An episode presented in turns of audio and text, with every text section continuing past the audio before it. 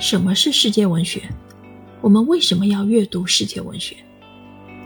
哈佛大学比较文学教授大卫·达姆罗什认为，无论是经典的还是当代的文学作品，都有着复杂的历史包袱，作者和读者都被自己身处的时代塑造。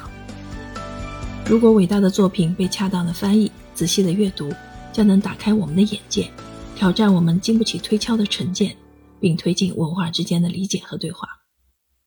疫情过后，当我们体会过更加封闭的时刻，就更能够体会到理解与对话为何如此珍贵。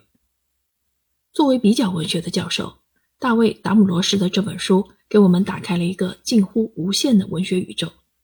在古代世界里，口述如何变成文学？不同地区之间的最初的神话有哪些相似？不同的地区如何书写悲剧这一永恒的主题？从文学最初成型的时期开始，我们顺流而下，进入更加宽广的文学海洋。杜甫和华兹华斯的诗歌跨越空间和时间，有了共振。《西游记》和马可·波罗也成为了有趣的映照。张爱玲的《倾城之恋》则和康拉德的《黑暗之心》放置在同一章节，以思考帝国和殖民主义对文学的塑造作用。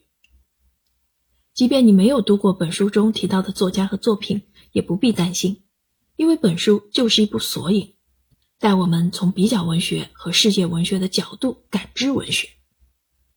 读这本书时，我想起去年大火的美剧《英文系主任》，剧中日渐衰败的文学课堂就是当下文学的处境。年轻人排斥经典，经典文学愈发被边缘化。或许我们应该换一种方式。去阅读文学。